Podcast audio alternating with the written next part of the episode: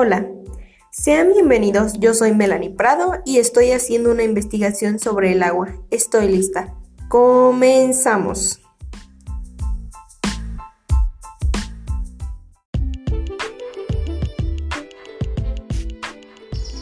La presente investigación se refiere al cuidado del agua, pues actualmente se vuelve más escaso, debido a que su demanda cada vez es mayor por el incremento poblacional e industrial en los últimos años.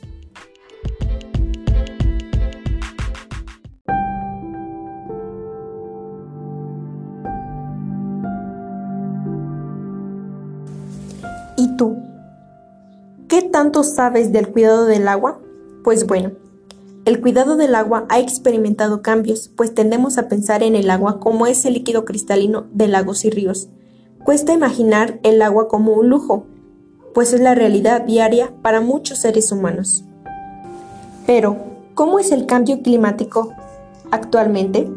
Empecemos con la sequía que existe actualmente. Cada vez es más acentuada y el crecimiento de la población está sobre la base de uno de los grandes problemas del siglo XXI. Pero, ¿Qué más hace falta para que la madre naturaleza se extinga? Los invito a hacer conciencia. ¿Qué estamos haciendo mal? Y háganse la pregunta. ¿Qué le estamos dejando a las próximas generaciones? De seguir esta tendencia, este siglo asistirá a grandes migraciones poblacionales de seres humanos desesperados por encontrar agua. Reflexionemos un poco.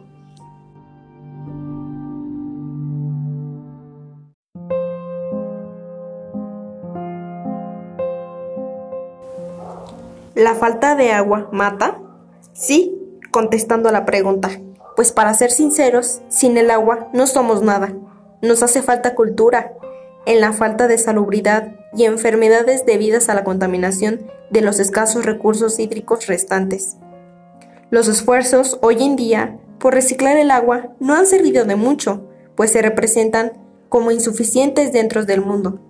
Sinceramente, este tema me da mucha nostalgia de no cuidar y ser un poco más conscientes a la hora de hacer uso del agua. Reflexiono y me doy cuenta de que está en todo lo que tiene vida, en los ríos, en el mar, pero también en el aire que respiramos, en las hojas de los árboles, en los animales, en los alimentos, en papá y mamá, en nuestro propio cuerpo.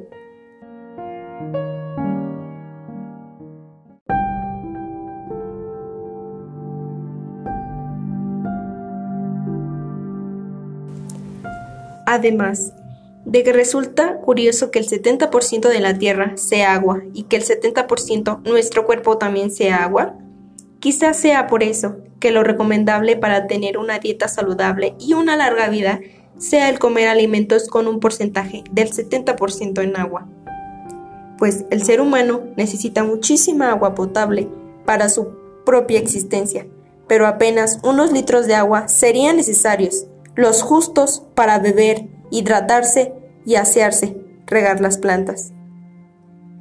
Por otra parte, el ser humano tiende a abusar de este rico elemento, en perjuicio de su propia especie y en prejuicio de su propia existencia, así como la del resto de los habitantes de la Tierra.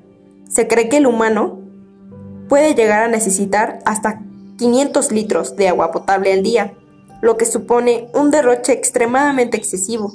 De ahí que le estemos dando importancia al agua para el desarrollo de la vida en el planeta.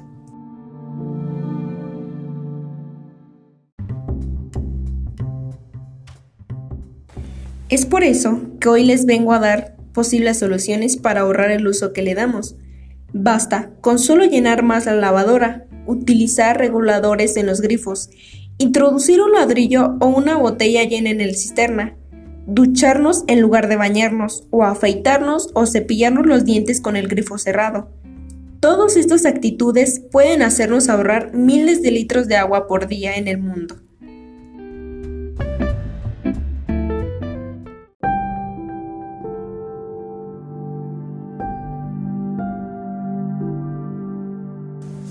¿Y tú? ¿Qué tanto sabes del cuidado del agua?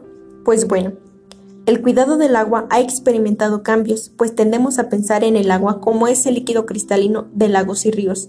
Cuesta imaginar el agua como un lujo, pues es la realidad diaria para muchos seres humanos. Pero, ¿Cómo es el cambio climático actualmente? Empecemos con la sequía que existe actualmente. Cada vez es más acentuada y el crecimiento de la población está sobre la base de uno de los grandes problemas del siglo XXI. Pero, ¿qué más hace falta para que la madre naturaleza se extinga?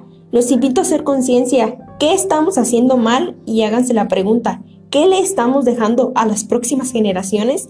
De seguir esta tendencia, este siglo asistirá a grandes migraciones poblacionales de seres humanos desesperados por encontrar agua. Reflexionemos un poco.